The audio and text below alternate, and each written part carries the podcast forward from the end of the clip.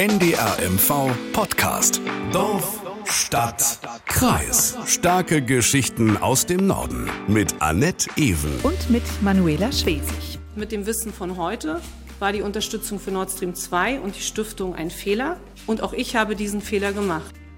Das sagte die Ministerpräsidentin mit Blick auf die Beziehung zu Russland und den Bau der Gaspipeline Nord Stream 2. Und damit sind wir auch schon mitten im Thema. Das lautet nämlich, wie russlandfreundlich ist die Politik Mecklenburg-Vorpommerns? Darüber spreche ich heute und wie immer mache ich das nicht alleine, sondern habe gleich zwei Gesprächspartner. Bei mir ist mein Kollege Frank Bräuner aus der Redaktion Politik und Recherche. Hallo Frank. Hallo Annette. Und neben ihm sitzt Professor Stefan Kreuzberger. Er ist Historiker an der Uni Rostock, Experte für deutsche und osteuropäische Zeitgeschichte, hat im März das Buch herausgebracht, das deutsch-russische russische Jahrhundert Geschichte einer besonderen Beziehung, das nebenbei bemerkt auch für den Deutschen Sachbuchpreis nominiert ist. Hallo, Herr Kreuzberger. Frau Eben, hallo. Tag. Bevor wir anfangen, muss ich noch kurz etwas erwähnen. Es ist natürlich ein sehr aktuelles Thema. Das, ähm, was Sie jetzt hören, liebe HörerInnen, ist der Stand vom 27. April 2022, also der Tag, an dem wir aufzeichnen. Ja, warum sprechen wir über das Thema? Natürlich, weil es aktuell ist und weil unser kleines Fleckchen Erde Mecklenburg-Vorpommern internationale Aufmerksamkeit auf sich zieht und weil es einfach viele Fragen zu beantworten gibt zu den Beziehungen zwischen Schwerin und Moskau. Über was werden wir heute sprechen? Natürlich über den Bau der umstrittenen Gaspipeline Nord Stream 2 vor und nach Kriegsbeginn in der Ukraine und natürlich auch um die Stiftung für Umwelt und Klimaschutz, die ja gegründet wurde, um die Pipeline fertigzustellen. Professor Kreuzberger, wir müssen erstmal ein bisschen zurückschauen. Wie begann denn diese besondere Beziehung von Mecklenburg-Vorpommern und Russland aus der Sicht des Historikers? Ja, da können wir zum Teil zurückgehen in DDR-Zeiten. Es hat ja per se äh, auch in dieser Region äh, eine enge Verflechtung gegeben. Ökonomische Beziehungen, die hat es aus DDR-Zeiten gegeben. Ja. Und äh, es stellte sich ja auch insbesondere dann im Zuge der deutschen Einheit und auch des sehr schwierigen Transformationsprozesses immer wieder die Frage, wie geht es ökonomisch in dieser sehr äh, auch einseitig strukturierten Region auch weiter. Wir hatten Werften, äh, wir hatten den Agrarbereich und das waren ja äh, Bereiche, ökonomische Bereiche, die sehr stark gebeutelt waren, auch im Zuge des Transformationsprozesses mit, mit hoher Arbeitslosigkeit, ungewisser Zukunft auch. Und äh, sie können sogar noch für die Region weitergehen, auch noch vor die DDR-Zeiten. Selbst in, in, in Zeiten des 19. Jahrhunderts hat diese Agrarregion Mecklenburg, ähm, hat es auch Wirtschaftsbeziehungen hin ins zarische Russland gegeben Lebensmittel, Äpfel sind also auch exportiert worden. Also es hat eine lange Tradition der Verflechtung, äh, auch der ökonomischen Verflechtung, aber auch darüber hinaus. Also das sind Dinge, die man einfach berücksichtigen muss im Zusammenhang, äh, wenn man die Region in den Blick nimmt und auch die Verbindung nach Osteuropa, nach Osten, aber hier vor allen Dingen auch nach Russland. Das ist eine wichtige Bezugsgröße gewesen. Gleiche Frage für die deutsch-russische Beziehung. Also wie weit müssen wir da zurückgehen, bis es relevant wird für das heute? Da fängt es für mich im Grunde an mit dem Jahr 1917. Mhm. Dem Umstand, dass wir in Russland eine Februarrevolution haben, aber was noch viel gravierender dann für das lange 20. Jahrhundert ist, das ist die Oktoberrevolution. Und es sind die Deutschen. Es ist die oberste Heeresleitung, die letztlich dazu beiträgt, in Absprache mit dem Auswärtigen Amt, dass der Revolutionär Lenin, der in Zürich im Exil sitzt und ein Bolschewik ist und der für Umsturz und für Weltrevolution plädiert, dass der nach Russland ins revolutionäre Petrograd expediert wird. Um kurz das einzuordnen, im Ersten Weltkrieg, die Deutschen hatten eben ja. ein Interesse daran, dass an der Ostfront Ruhe Ganz genau. einzog genau. und äh, die Russen sozusagen sich aus dem Ersten Weltkrieg zurückzogen. Ja. Ja. Richtig. Also die Entlastung im Osten, dass man sich auf die Westfront konzentrieren konnte und das ganze Kriegsgeschehen am Ende zugunsten Deutschlands auch dreht und wenden kann. Und das ist sozusagen die, in Anführungszeichen, Ursünde oder die, der Anfang des Ganzen, der Beginn des Ost-West-Konflikts. Der weltrevolutionäre Lenin, der im Grunde der Welt, der übrigen Welt, der alten Welt von gestern, wenn man es noch vom Ersten Weltkrieg her betrachtet, aber auch später dann, also äh, von der klassischen Ideologie her, das Land schlechthin. Wenn man Weltrevolution machen möchte, dann muss man es mit Deutschland machen, einem hochindustrialisierten Land, dass die Fackel der Revolution weiter in die Welt getragen werden kann. Die Umstände haben die beiden zusammengebracht. Die beiden waren geschmäht. Die Deutschen hatten den Versailler Friedensvertrag äh, auferlegt bekommen. Die Bolschewiki waren nicht anerkannt und die kommen zusammen und schließen diplomatische Beziehungen, eröffnen diplomatische Beziehungen, aus denen sich dann im Laufe der Zeit gute Sonderbeziehungen entwickeln, politischer Art, ökonomischer Art vor allen Dingen. Da kommt die Ökonomie wieder, wieder, zum mhm. Tragen. Kulturell auch eine intensive Zusammenarbeit, aber auch eine geheime Zusammenarbeit, Reichswehr und Rote Armee. Die Deutschen durften, waren ausgeschlossen von bestimmten äh, äh, Möglichkeiten, sich militärpolitisch zu entwickeln. Und das hat man gemeinsam in Russland, im Sowjetrussland ausprobiert. Und es ist am spätestens 1933 folgende Adolf Hitler, der davon profitiert mit seiner Rüstungspolitik, weil das, was man in geheimer Zusammenarbeit in der Weimarer Zeit erprobt hat mit Sowjetrussland, geht dann in Serienproduktion. Und Sie sehen, in den 20er Jahren äh, tragen dann auch die Deutschen mit zur Konsolidierung der Sowjetmacht bei. Also, dass sie das überleben und dass sie weiterhin letztlich auch mit das politische Geschehen in Europa und darüber hinaus prägen, am Ende auch international von anderen Staaten anerkannt werden, nachdem das die Deutschen gemacht haben. Und das läuft eigentlich ganz gut. Es steckt viel drin in den Beziehungen, äh, mehr als in der Seifenoper, wenn Sie mir den, äh, den Kommentar erlauben. Gerne. Ja, jetzt sind wir im Heute. Seit Ende Februar führt Russland diesen grauenhaften Angriffskrieg gegen die Ukraine.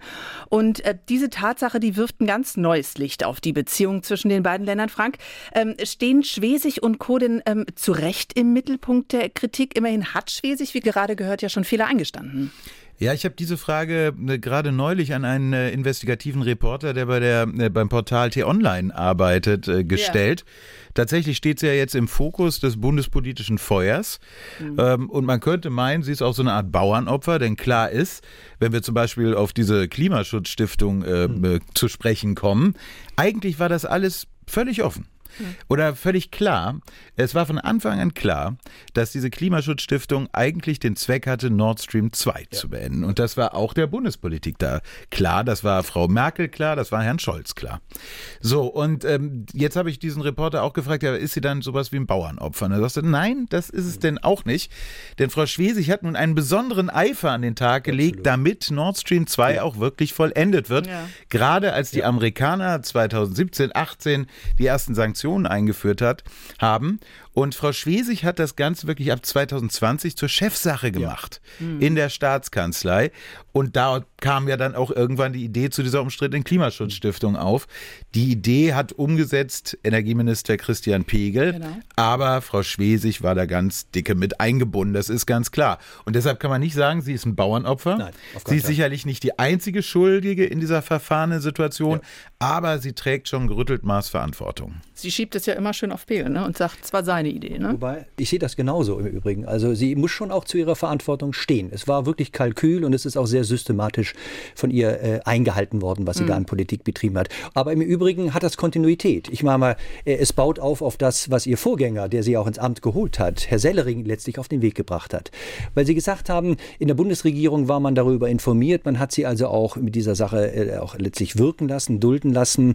Ja, das trifft zu, aber ich möchte doch noch mal daran erinnern, jetzt wenn ich allein von sogenannten Parteifreunden spreche, man muss aber bei Parteifreunden immer sehr vorsichtig sein, ähm, aber äh, es gab auch innerhalb der Sozialdemokratie durchaus äh, Vertreter, die das anders gesehen haben und die sie auch massiv dafür kritisiert haben und auch nicht scheuten, hier klare Worte zu finden. Ich erinnere an das Jahr 2018 und an den neuen Bundesaußenminister äh, Heiko Maas, äh, der im Unterschied zu seinen Vorgängern, äh, nicht zu der, also Herrn Steinmeier, der jetzt Bundespräsident ist, aber auch Herrn Gabriel, der davor Wirtschaftsminister war und auch entsprechende Positionen in der Russlandpolitik und Wirtschaftspolitik vertrat. Äh, Heiko Maas äh, hat äh, sehr klare Worte gefunden, ähm, auch gegenüber dieser störenden Nebenaußenpolitik aus Mecklenburg-Vorpommern und dieser störenden Nebenaußenpolitik seiner sozialdemokratischen Parteifreundin mit Blick auf Russland. Und, Man muss äh, allerdings auch dazu sagen, Unterstützung hatte Frau Schwesig nun ausgerechnet auch von Frau Merkel. Es gibt nämlich ja. auch die mhm. Erzählung, dass diese ganze Nord Stream 2 Geschichte nicht auch deshalb ins Leben gerufen wurde, weil die Energiewende halt ins Leben gerufen wurde. Und viele haben gesagt, als Brückentechnologie, das ist ja bis heute die Erzählung, das, ne? Narrativ, genau, ja, ja. das schaffen wir nicht in einer Übergangszeit ohne das russische Gas. Richtig. Und deshalb hat Frau Merkel diese ganze Projekt auch laufen lassen, beziehungsweise auch aktiv unterstützt. Das muss man auch ganz deutlich sagen. Also es gab schon Kritiker, auch in ja. sehr früher Zeit, auch in der SPD. Ja. Es gab auch viele Unterstützer in der CDU, vor allen Dingen eben äh, auf der Bundesebene Allen voran die Bundeskanzlerin. Heißt, wer ist der Konstrukteur dieser Politik von Schwesig, dieser Russlandpolitik? Naja, der eigentliche ist eben erwähnt worden. Der Vorreiter, das war Erwin, Erwin Sellering, Sellering, ihr also Vorgänger also, als Ministerpräsident. Der hat das erstmal konsequent umgesetzt.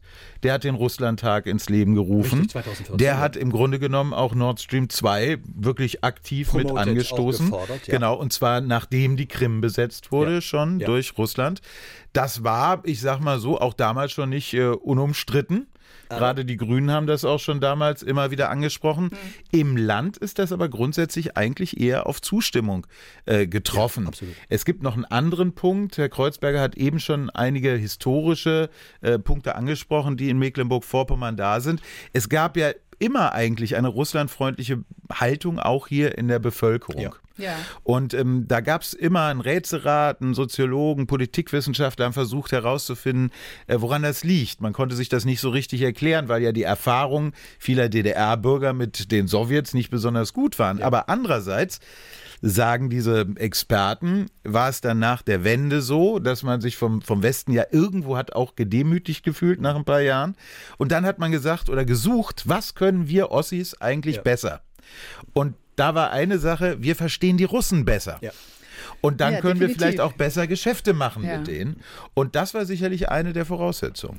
Vielleicht ein Punkt noch nachgeschoben, weil Sie sagen, wer hat das noch mit angestoßen? Wir dürfen nicht Gerhard Schröder außer Blick haben, der diese Idee von Nord Stream 1 angeschoben hat. Und erst 2015, Sie sagen vollkommen zu Recht, natürlich unter dem Eindruck dieser ich sage ganz bewusst, fatalen Entscheidung dieser Energiewende. Man hat Fukushima in Japan und dann wird von einem Tag auf den anderen vertreten durch die Kanzlerin und ihre Richtlinienkompetenz, das Ruder herumgerissen. Und das ist natürlich ein Problem. Wenn Sie da von heute auf morgen aus der Atomenergie aussteigen wollen und jetzt gucken, wie kann das kompensiert werden, äh, dann läuft man Gefahr, in Abhängigkeiten zu geraten. Und man konnte dann daran anknüpfen, was unter Gerhard Schröder an Nord Stream 1 Aktion auf den Weg gebracht worden ist. Und 2015 perspektivisch dann die Nord Stream 2 äh, Aktion, die dann auf den Weg gebracht gebracht worden ist. Das sind Kontexte und das ist ganz wichtig, dass wir immer wieder versuchen, und das sage ich jetzt als Historiker, wir müssen versuchen, Entscheidungen aus den jeweiligen Kontexten zu verstehen. Das sieht für uns im Augenblick alles so klar aus. Hinterher weiß wir man sind, alles besser. Genau immer, das ist der ne? Punkt, mhm. eben, was Sie sagen. Wir sind im Augenblick geprägt äh, vor dem Hintergrund, dass das Kind in den Brunnen gefallen ist. Ja. Und ich finde immer wieder bemerkenswert zu sehen, auch in der Politik und auch zum Teil im Journalismus, wie einig sich alle plötzlich sind ich finde, ab und zu muss man die Leute mal daran erinnern, was sie noch vor ein paar Wochen gesagt haben. Ja, also das ist ja meine Aufgabe als Historiker. Wir müssen in die Zeit reingehen. Wir müssen sozusagen die Handlungsspielräume uns angucken, die Kontexte, was haben sie zugelassen, damit Entscheidungen zustande kamen. Und man muss den Akteuren auch vor diesem Hintergrund immer wieder historische Gerechtigkeit widerfahren lassen. Energiepolitisch äh, war die Energiewende wichtig, aber auch energiepolitisch war das, was wir mit Nord Stream 2 haben und in längerer Folge auch dann die Notlösung oder der Königsweg, den man in Mecklenburg-Vorpommern dann am Ende mit der Umweltstiftung leisten wollte, um Nord Stream 2 abschließen zu können. Das war auch ein ein, ein Lieblingsprojekt der Sozialdemokraten seinerzeit. Also es ist eine Gemengelage, die da zusammenkommt. Und es ist auch, sagen wir, auch das die historische Erfahrung. In Zeiten des, in kältesten Zeiten des Kalten Krieges waren die alten Männer im Kreml mit Blick auf Energielieferung immer zuverlässig. Und das sind historische Erfahrungen gewesen, die man seinerzeit mit einbezogen hat in die Analyse. Man ging noch nicht unbedingt davon aus, dass das gleich alles so übel schief laufen würde oder wir möglicherweise jetzt sogar damit rechnen müssen, dass wir äh, am Ende vom russischen Erdgas abgeknipst äh, werden, wie das jetzt Polen oder Bulgarien gar äh, die letzten ein, zwei Tage, wie wir gesehen haben, auch aussehen wird. Also das sind solche Momente, die man mit im Sinne von Kontextualisierung berücksichtigen muss und dann ist der Blick ein anderer. Mir geht es um dieses Pauschale, die deutsche Russlandpolitik der letzten drei Jahrzehnte hätte hätte versagt. Das hört man allenthalben und das lehne ich grundlegend in dieser unkritischen, einseitigen Art ab. Eine wichtige Idee dahinter war ja Willy Brandts Wandel durch Annäherung. Das wurde von der SPD ja immer angeführt als Begründung für die Handelsbeziehung mit Russland. Dazu habe ich auch einen Ton von Manuela Schwesig aus dem Jahr 2018. Für die deutsche Einheit war wichtig, dass es eine Entspannungspolitik gab mit Russland. Dass Willy Brandt und Egon Bahr in Zeiten, wo sie massiv dafür kritisiert worden sind, und wo es auch sehr schwierig war, auf Dialog gesetzt haben. Wandel durch Annäherung? Richtig oder falsch? Ja. Darf, ich, darf ich einmal kurz auf, einführen? Ähm, Genau diese Worte soll Manuela Schwesig am Freitag in der Fraktionssitzung der SPD wiederholt haben. Er hat ihre Situation, hm. nein, ihre Situation mit der Brands oh. verglichen, dass sie jetzt so unter ah, Feuer ja. stehen würde, das sei vergleichbar gewesen. Das finde ich einen sehr schwierigen Schwierig. historischen also Vergleich. Also sehen Sie mal, äh, bin ich doch sehr beruhigt, dass Sie das auch so sehen. Der arme Willy Brandt kann sich ja gar nicht mehr wehren. Das kommt ja noch hinzu. Nein. Richtig oder falsch? Nein, das, auch das antworte ich nicht mit Ja oder Nein, äh, weil äh, diese, diese Entspannungspolitik Politik und auch die äh, Politik äh, eines Willy Brandts war wichtig. Sie hat eine Menge aufgebrochen äh, im Sinne von Entspannung, entspannteres Miteinander. Äh, äh, sie ist allerdings nicht nur äh, das Ergebnis Willy Brandts. ich will nicht seine, seine, seine Verdienste schmälern, aber es hat eine Vorgeschichte. Die neue Ostpolitik hat Anfänge und da können wir zurückgehen in die 60er, da können wir noch in die späte Adenauerzeit zurückgreifen. Die Tatsache, dass Konrad Adenauer diplomatische Beziehungen 1955 mit Moskau aufgenommen hat, hat mit dazu beigetragen, dass Beziehungen erstmal existierten. Und das ist ein, ein langsames Entspannen und die politische Kultur ändert sich auch in den 60er Jahren. Aber massiv, es braucht nachher der Leute, die das machen und das war sicher auch dann das Verdienst Willy Brandts. Aber diese Entspannungszeit ist ambivalent. Auf der einen Seite hat man den Eindruck, der Westen und Osten können miteinander. Für die Sowjetunion und auch für die DDR war allerdings wichtig zu sagen, wir kriegen jetzt erstmals international anerkannt den Status quo, die Grenzen so, wie sie nach 1945 existierten. Das war für die Sowjetunion richtig und auch wichtig, auch für die DDR quasi eine Art Bestandsgarantie durch ja. diese neue Ostpolitik und durch die Entspannung für unsere Region. Und auf der einen Seite das, auf der anderen Seite, und das vergisst man oft, und das macht die Ambivalenz dieser Entspannungspolitik auf. So sehr der Westen auf Entspannung setzte, der Osten machte fast das Gegenteil von Entspannung. Es gibt klare Anweisungen von Brezhnev und aus Moskau an Erich Honecker, an die DDR, aus den frühen 70er Jahren 1974 nach dem Motto, macht nicht zu viel Entspannung. Um Himmels Willen seid vorsichtig. Diese Sozialdemokraten sind Antikommunisten. Die wollen doch die Entspannungszeit nur nutzen, um euch zu unterwandern zu destabilisieren. Während wir im Osten auf Annäherung hofften, auf Entspannung, setzt der Osten eigentlich eher auf Abgrenzung. Und die Entspannungszeit in der DDR und auch in der Sowjetunion ist die Zeit, in der der Staatssicherheitsapparat massiv ausgebaut wird. Kleiner Einschub vielleicht noch von mir. Die Politik Mecklenburg-Vorpommerns, um darauf nochmal zurückzukommen, ja. die müsste man sowieso eher durch, wenn überhaupt, Wandel durch Handel dann äh, ja. charakterisieren. Ja. Und wenn man das mal einordnet, ist da auch nicht so viel zu holen. Im vergangenen Jahr war Russland, was die Außenhandelspartner angeht, gerade mal auf Platz 10 von Mecklenburg-Vorpommern. Platz 1 die Niederlande. Wir müssten also jedes Jahr eigentlich Niederlandetag haben. Dann kommen die baltischen Staaten und dann kommt Polen. Und das ist schon seit einigen Jahren so. Und, und trotzdem. Das Argument wird ja immer angebracht, ja, ne, aber, ne, die Handelsbeziehungen. Aber das, das, ist, das ist das Falsche, Herr Bräuner. Genau, also in die gleiche Richtung äh, würde ich genauso, und nicht nur würde, argumentiere ich auch. Bilanzieren wir doch mal wirklich, was hat eigentlich Nord Stream 2 rein an Arbeitsplätzen gebracht? Das 150 ist nicht, temporäre Arbeitsplätze. Ja, aber entschuldigen Sie mal, Sie sagen temporär, zeitlich ja, befristete klar. Arbeitsplätze. Mhm. Es hat nicht diesen Effekt, dass hier, zumindest wenn ich mich jetzt auf Nord Stream 2 verlasse und das noch sogar durch diese ominöse Umweltstiftung flankieren möchte, damit es zu Ende gebaut wird, äh, dass, dass, dass sich das letztlich für das Land ökonomisch materialisiert. Äh, da hätte man sehr wohl, Herr Brauner, wie Sie gesagt haben, auf andere Länder blicken müssen, auf mhm. Frankreich, auf die Niederlande und, und, und. Das, was wir jetzt sozusagen mit einseitiger Energieabhängigkeit im Augenblick thematisieren, thematisieren. Das kann man genauso auch für die Wirtschaftspolitik grundsätzlich sagen. Also das macht wirklich viele Beobachter auch so misstrauisch. Absolut. Warum hat sich die Landesregierung so für diese Nord Stream 2 Projekt stark gemacht, mhm. obwohl letztendlich für unser Bundesland praktisch nichts dabei herauskommt? Warum? Gebe ich an dich. Das äh, ist wirklich Spekulation. Man weiß es ja. nicht. Ja. Äh, es gibt die bösesten Spekulationen, dass da Gelder geflossen sind. Die CDU hat äh, gerade vor kurzem hier im Land darüber gesprochen, es gebe ein Netzwerk aus SPD-Landesverband, Klimaschutzstiftung, äh, Staatskanzlei und diesem Verein Deutsch-Russische Partnerschaft, Partnerschaft genau. wo angeblich dann äh, schon seit vielen Jahren Geld aus dem Kreml geflossen sei.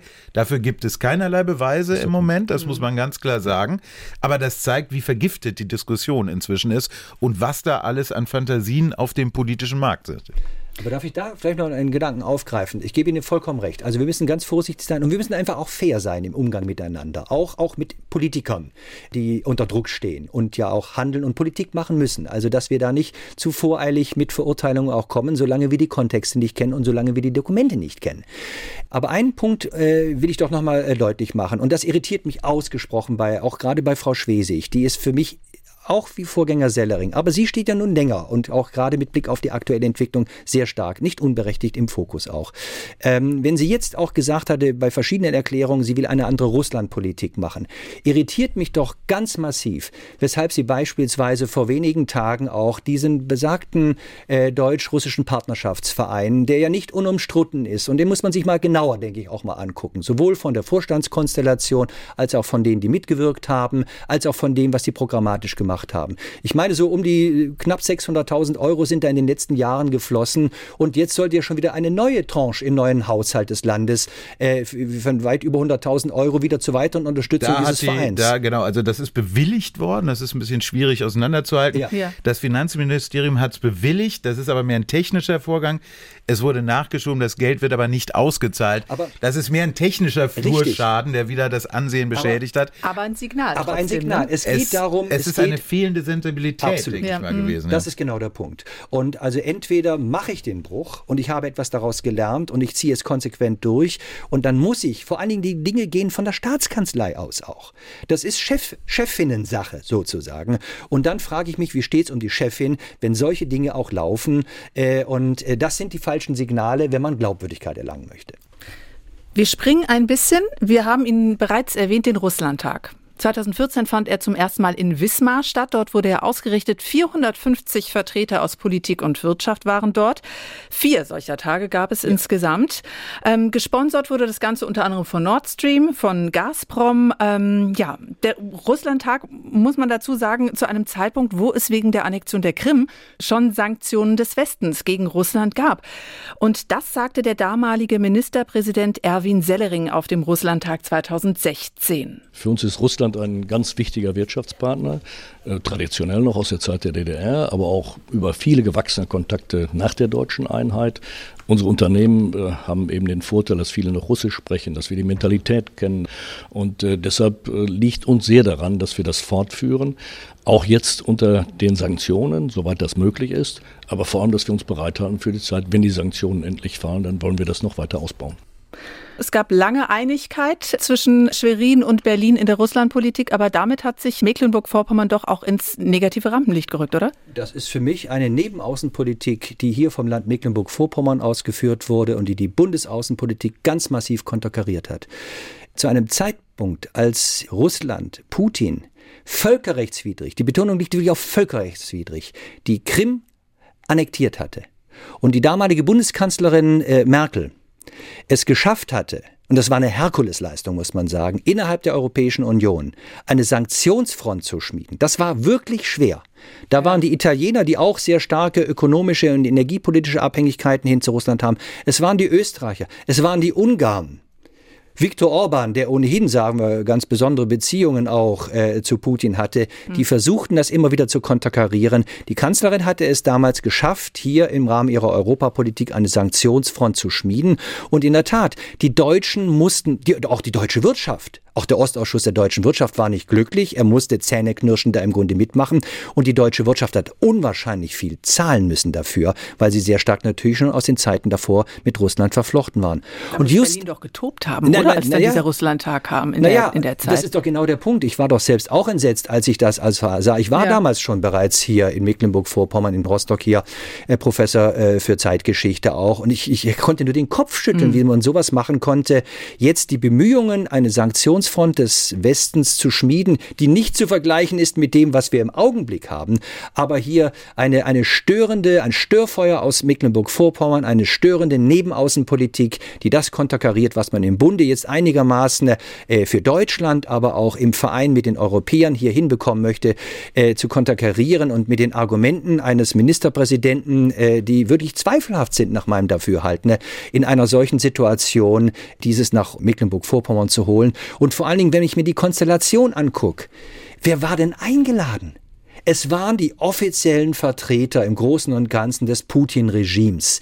Diejenigen, die heute dafür mitverantwortlich sind, die seine Steigbügelhalter gewesen sind und auch sind, die weiter treu und fest zu ihm stehen in seiner gegenwärtigen Politik, die waren hier eingeladen. Und mich hat damals schon immer wieder gestört, wie auch immer wieder in der Folge. Das ist ja auch fortgesetzt worden. Wir haben danach dann also auch Bemühungen, die Sache zu entspannen in dieser Region. Und äh, es wird weiterhin mit solchen Russlandtagen konterkariert. Dann unter dem, äh, ja, mit dem Alibi, ja, wir sind doch dabei, zivilgesellschaftliche Strukturen zu fördern. Ich war entsetzt seinerzeit zu gucken, wer kommt denn da zusammen. Die, das nicht war die Zivilgesellschaft. Das war doch ne? alles andere, nur nicht die Zivilgesellschaft. Und 2021 äh, hat ja der letzte stattgefunden, ja. ne? Also das. Und 2021 ähm, bahnt sich im Grunde die Demontage von Memorial in Russland an. Ja, mhm. eine unabhängige Menschenrechtsgesellschaft in Russland, der äh, das Leben schon in den Jahren davor unter Putin schwer gemacht worden ist, weil er systematisch die zivilgesellschaftlichen Strukturen in diesem Lande zerschlagen hatte oder zuerst mal zurückdrängte.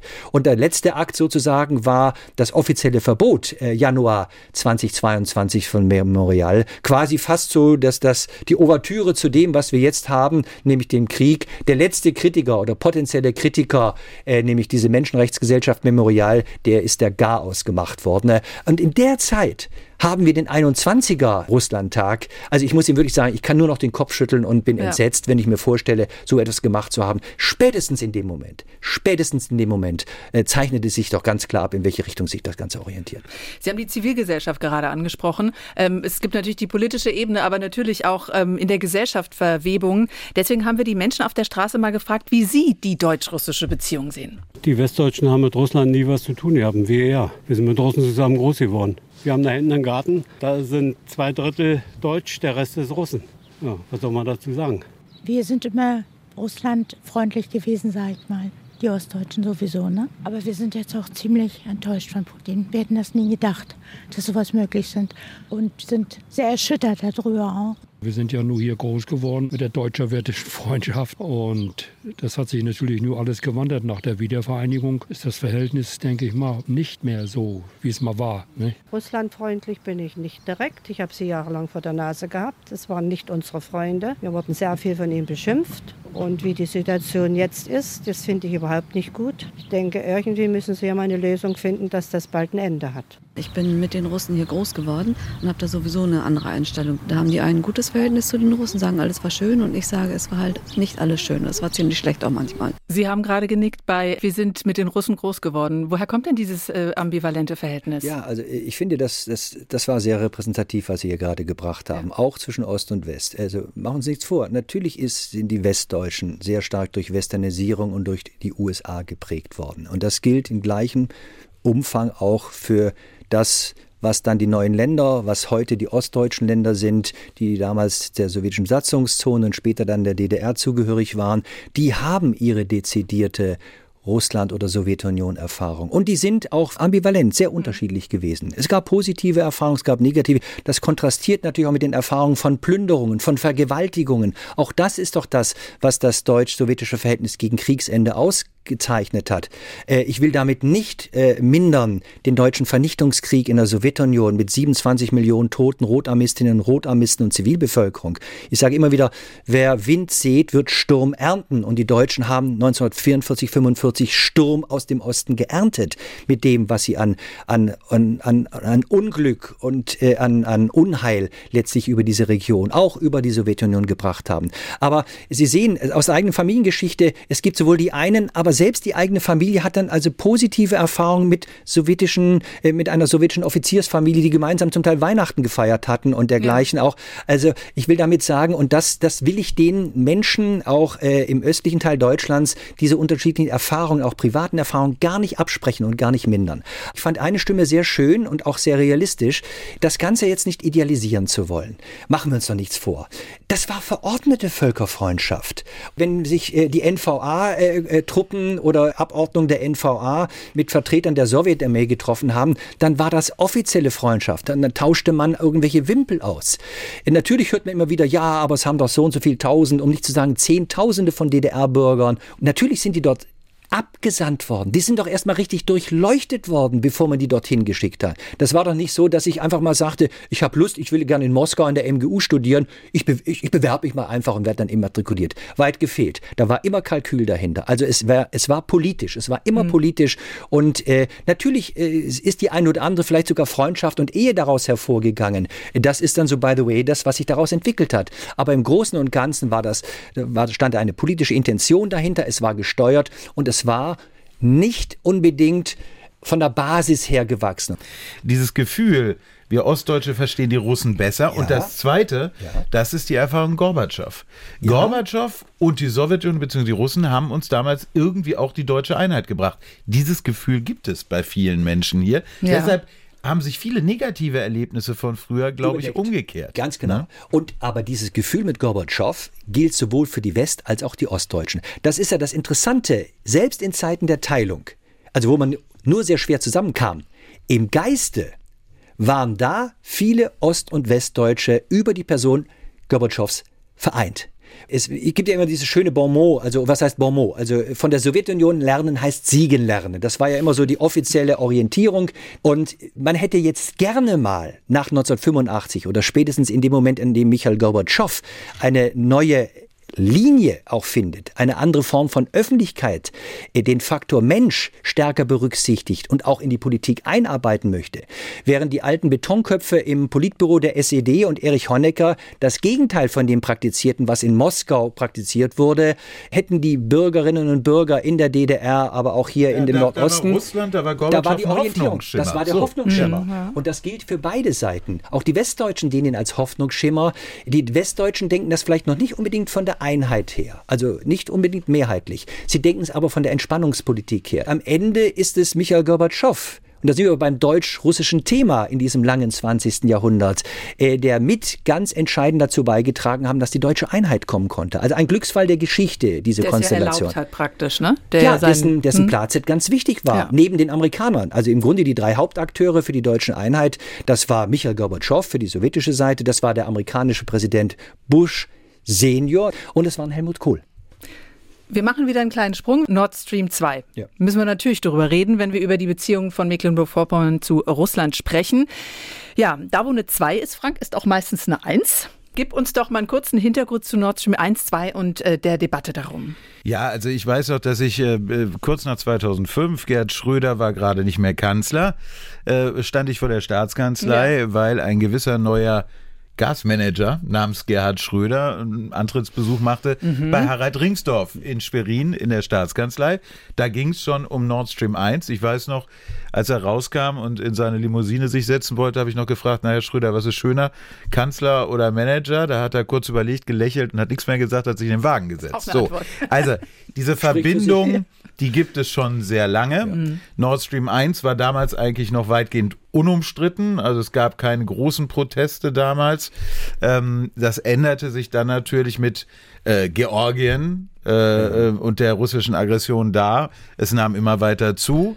Und dann kam halt Nord Stream 2. Wir haben schon über das Umfeld ein bisschen gesprochen. Das war die Krim-Annexion. Ja.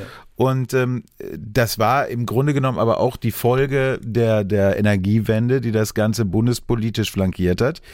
Aber es gab schon immer kritische Stimmen, das ja. muss man ja, sagen. Ja. gerade auch von den Grünen. Ja. Ich habe mit der Chefin der Heinrich Böll Stiftung mal gesprochen, die schon vor Jahren davor gewarnt haben, dass wir uns abhängig machen von russischem Gas. Das hat sich alles bewahrheitet und man muss eben dazu sagen, diese Politik Mecklenburg-Vorpommerns, die wird nicht nur in Deutschland beobachtet, ja, ja. die wird wirklich europaweit, teilweise weltweit ja. eben äh, beobachtet. Frau Schwesig hat es neulich äh, in die Online-Ausgabe der britischen Times geschafft. Und dann muss man immer sagen, die Sanktionen, die dann auch immer hochgehalten wurden, so ab 2016, 17, mhm gab es dann in Amerika die Diskussion im, im amerikanischen Senat vor allen Dingen erstmal, ob man diese Pipeline sanktionieren soll. Mhm. Und das war eben nicht nur die Trump-Regierung, wie das aus Mecklenburg-Vorpommern oft genannt Ganz wurde. Genau. Das waren auch die demokratischen und die republikanischen ja. Senatoren. Also alle politischen Richtungen waren dagegen. Jetzt kann man sagen, ja, die haben mit Sicherheit auch die Idee gehabt, wir wollen so Flüssiggas nach Deutschland verkaufen. Das steht gar nicht in Frage. Aber es war auch ja. immer mhm. das Argument, Die Deutschen machen sich damit noch weiter abhängig von Russland. Und man muss es einfach so sagen, da nehme ich jetzt mal die historische Antwort hinweg, von heute aus gesehen, Sie hatten einfach recht. Aber abgesehen davon, äh, Herr Bräuner, das ist ja das, was ich vorhin gesagt habe. Kontextualisierung, um einfach auch historische Gerechtigkeit auch wirken zu lassen. Dass Sie das auch gerade den Kontext, den Sie erläutert haben, den können wir ja nicht ignorieren. Äh, es kommt noch hinzu, also Sie sagen, äh, nicht nur innerhalb äh, in der deutschen Innenpolitik äh, gab es kritische Stimmen. Die kritischen Stimmen hat es im Übrigen immer gegeben. Mhm. die Osteuropäer, es die war, ja ebenfalls. Genau, das wollte ich mal sagen. Es war nie ein Nein. europäisches Pri Nein. Projekt, Nein. wie jetzt immer gesagt Nein. wird. Von der es war, EU wenn überhaupt, auch immer Kritik, nur ein ne? halbeuropäisches Genau. Ganz Projekt. genau. Und die Osteuropäer und die Polen, die Balten, die immer wieder gesagt haben, Leute, vorsichtig, äh, dadurch, dass die Gasverbindungen nicht mehr durch andere osteuropäische Territorien über die Ukraine und darüber hinaus Richtung Westen verteilt werden, laufen wir Gefahr, dass äh, wir, äh, dass das eine kein ökonomisches Projekt, sondern ein politisches Projekt ist. Für Putin war das sowohl ökonomisch, aber mehr noch ein politisches Projekt, um hier entsprechend Druck auch auf die Osteuropäer ausüben zu können. Zu der Frage, ist Nord Stream ein politisches oder ein wirtschaftliches Projekt, haben wir noch im Ton von Frau Merkel aus dem Jahr 2011. Ich meine, das war die Eröffnung von Nord Stream 1. Bei aller politischen Unterstützung muss man sagen, dass Nord Stream ein Wirtschaftsprojekt ist und dass deshalb die unternehmerische Verantwortung bei der Wirtschaft liegt. Aber wir haben natürlich auch als Politiker ein Interesse an einer verlässlichen Energieversorgung. Und Nord Stream, die Pipeline, ist ein solches Beispiel. Und Frau Schwesig ähm, ging in die gleiche Richtung? Die Ostsee-Pipeline ist wichtig für die Energieversorgung in ganz Deutschland und auch wichtig für Mecklenburg-Vorpommern, für unsere Arbeitsplätze. Das war dann allerdings zu Nord Stream 2, Ja, Frau ja, das war zu Nord Stream 2, Ich genau. wollte gerade sagen, das ist wichtig, das war Nord Stream 2 Genau. und also ich schüttle den Kopf. Also wenn wir mal summa summarum bilanzieren, was ist dann an Arbeitsplätzen rübergekommen? Das ist ein Scheinargument. Mhm. Also das war nicht das ausschlaggebende Argument, dass hier strukturpolitisch jetzt völlig neue Akzente gesetzt worden sind. Ja, es klingt auch schon bei dem, bei dem Merkel-Zitat an, äh, einerseits ein ökonomisches Projekt, aber natürlich eine Regierung hat in dem Fall jetzt energiepolitisch Verantwortung. Ja, und da wird natürlich argumentiert aus der bisher positiven Erfahrung, die man mit der Sowjetunion, auch mit Russland nach dem Ende der Sowjetunion gemacht hatte, dass selbst in schwierigen Zeiten, selbst in, in kältesten Zeiten des Kalten Krieges, die Energielieferungen, die Erdgas, die Erdöllieferungen gesichert gewesen sind. Das äh, muss man, denke ich, auch vor diesem Hintergrund sehen, dass man diese Erfahrung gemacht hat. Wir wissen, dass das heutzutage vor dem Hintergrund dessen, was jetzt passiert ist und möglicherweise auch der Gefahr, der wir uns aussetzen, vielleicht jetzt auch abgekoppelt zu werden. Das würde ich nicht ausschließen, wahrscheinlich, dass ne? das eine Fehlentscheidung war. Das ist vollkommen richtig. Das muss man einfach bilanzieren. Das ist zu einseitig, zu blauäugig gewesen. Äh, allein im Nachhinein ist man immer klüger. Da standen sicher sehr viele auch unter dem Eindruck, wenn sie politisch argumentiert haben, dass sie historisch vielleicht diese Negativerfahrung nicht gemacht haben. Und sie haben manche Bedenken, auch des Auslandes, berechtigte Bedenken, einfach vom Tisch gekehrt. Wenn man jetzt nach der Verantwortung fragt, Ja. Und Frau Schwesig trägt bestimmt ein gerüttelten Maß an Verantwortung, da muss man sagen, Frau Merkel trägt ein riesengroßes Stück Verantwortung für diesen Kurs Mhm. und steht einfach deshalb jetzt nicht mehr im, im Feuer, weil sie nicht mehr im Amt ist.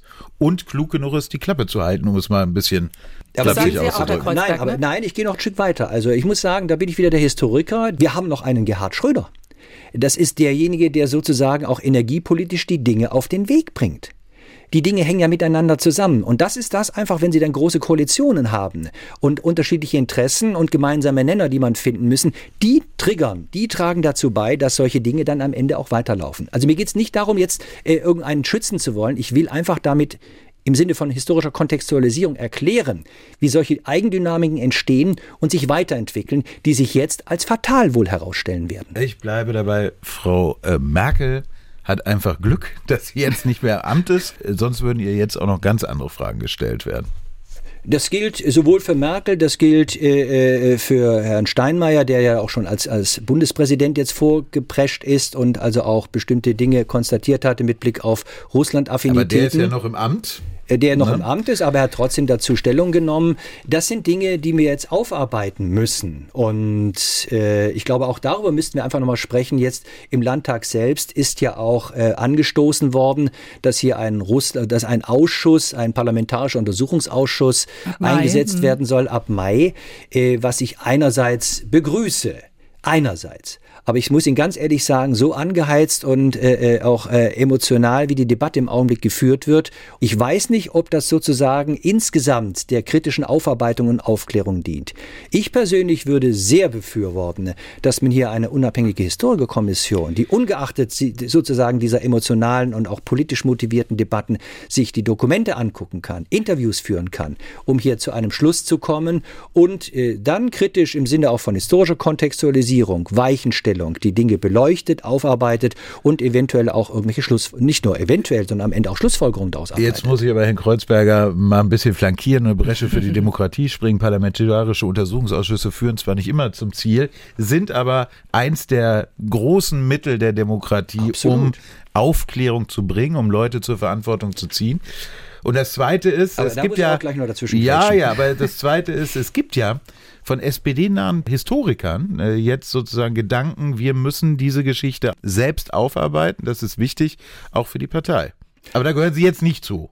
Äh, also ich würde mal sagen, es ist mir völlig wurscht, um das mal so salopp zu formulieren, ob das SPD oder sonst was von Es müssen Historiker sein, die einfach kritisch sind, die mit ihrem Instrumentarium der Fragestellung und dem Offenlegen, welche Quellen haben sie, professionell Geschichtswissenschaft betreiben. Ich halte das für sehr notwendig. Ich würde das auch, deshalb, dann würde ich gerne dazwischen grätschen, was Sie gesagt haben. Das ist das hohe Recht eines Parlaments und ich bin froh, dass wir das haben mit Untersuchungsausschüssen.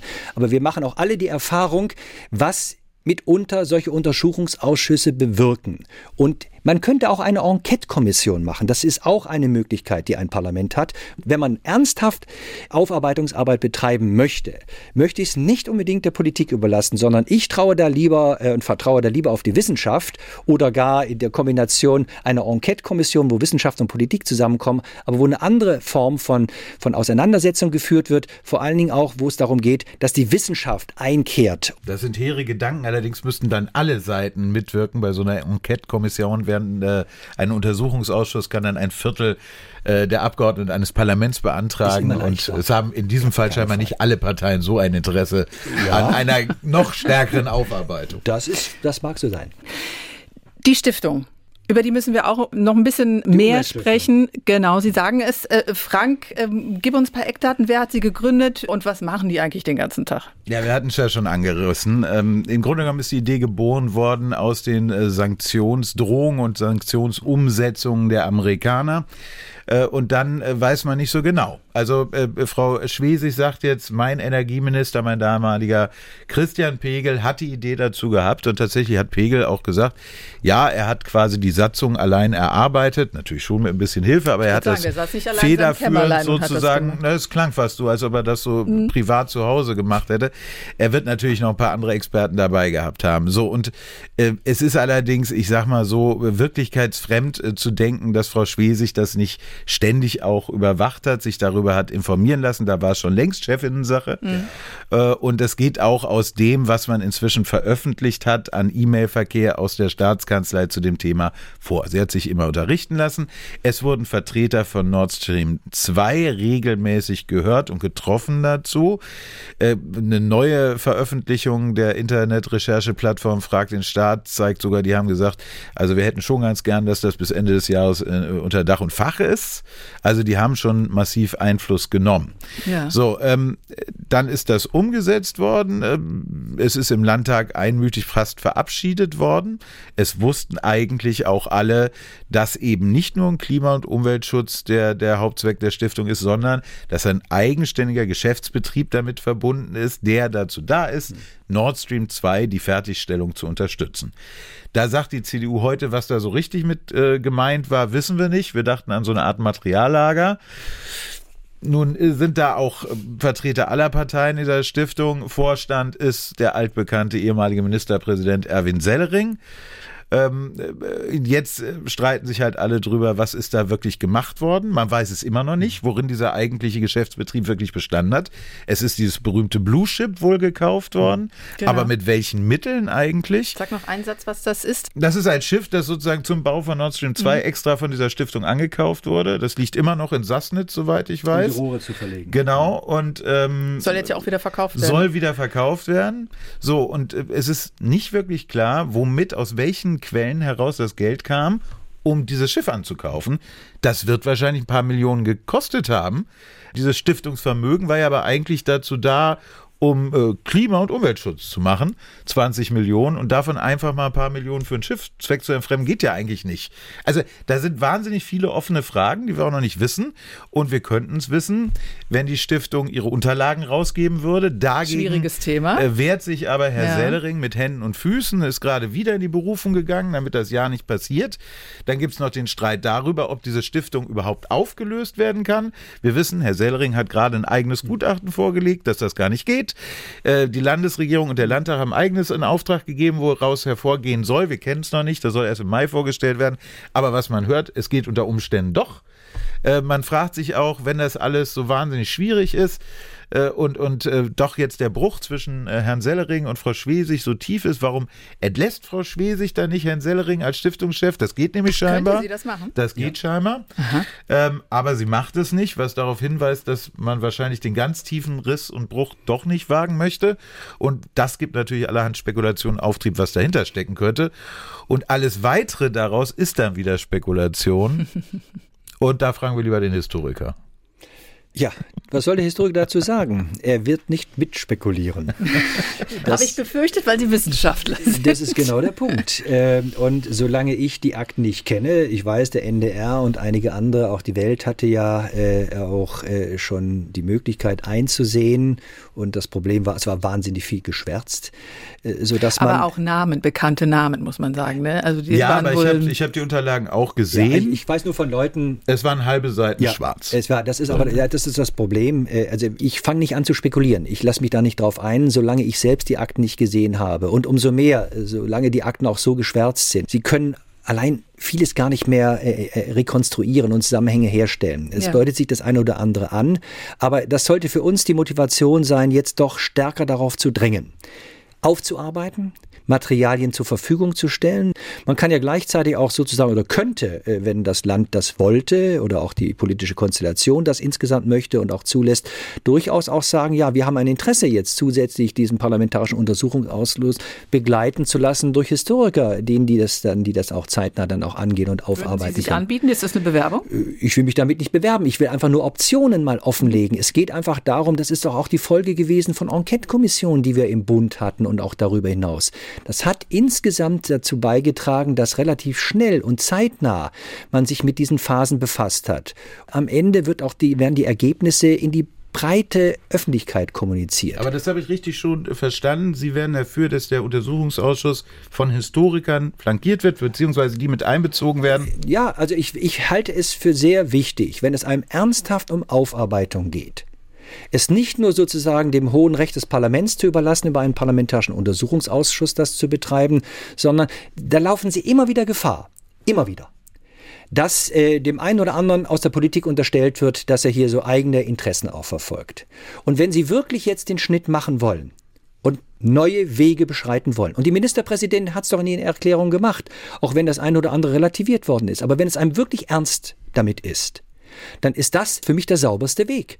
Da kommen wir dann auch wieder mit den Journalisten zusammen, so wie wir heute hier sitzen und diese Sendung machen, dass wir dann gemeinsam äh, die äh, dass, dass wir kommunizieren äh, und Sie Ihre Möglichkeiten, auch diese wissenschaftlichen Ergebnisse in die Breite bringen zu können, dass da ein Miteinander ist. Das ist für mich der sauberste Weg, äh, wenn man den Schnitt machen möchte und wenn man auch letztlich dann auch Politik erklären möchte, die gemacht worden sind, äh, gemacht worden ist und das kritisch aufarbeiten und beleuchten möchte. Und im Übrigen will ich dazu sagen, wir sind ja in guter Gesellschaft in diesem Land Mecklenburg-Vorpommern. Was glauben Sie, was in Niedersachsen? Die haben ja nun ähnliche Probleme. Das rührt natürlich daher, dass das Gerhard Schröder hier SPD-Vorsitzender lange Zeit war. Er war Ministerpräsident. Und wir haben ja auch eine, eine Russland-Connection in Niedersachsen. So wie wir eine Russland-Connection haben. Ich rede ganz bewusst von Russland-Connection oder mit Blick auf die Person Putins und das Putin-Regime. Da ist eine Connection da.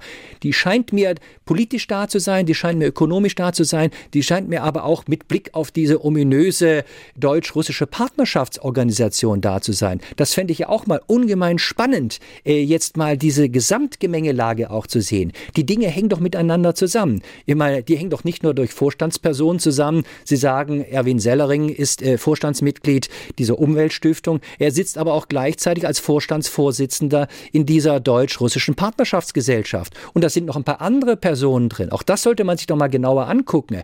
Und zwei Gazprom-Mitglieder äh, auch im Vorstand haben sich jetzt vornehm zurückgezogen oder sind sogar aus der Gesellschaft ausgetreten. Also, da, also es gibt wahnsinnig viel zu tun. Es gibt wahnsinnig viel aufzuklären. Und ich möchte es nicht allein einem Untersuchungsausschuss überlassen, sondern ich würde sagen, das ist so spannend und wichtig, dass wir das solide aufarbeiten, kontextualisieren, fair beurteilen und dann sozusagen in die, in die breite Öffentlichkeit kommunizieren. Es gab erst Einigkeit in Sachen Energiepolitik zwischen Bund und Land. Mhm. Dann doch nicht Einigkeit. Russlandtag. Verstimmte Töne. USA haben auf Mecklenburg-Vorpommern geschaut. Die EU war auch nicht ganz so begeistert von Nord Stream 2. War das Putins Ziel, zu spalten?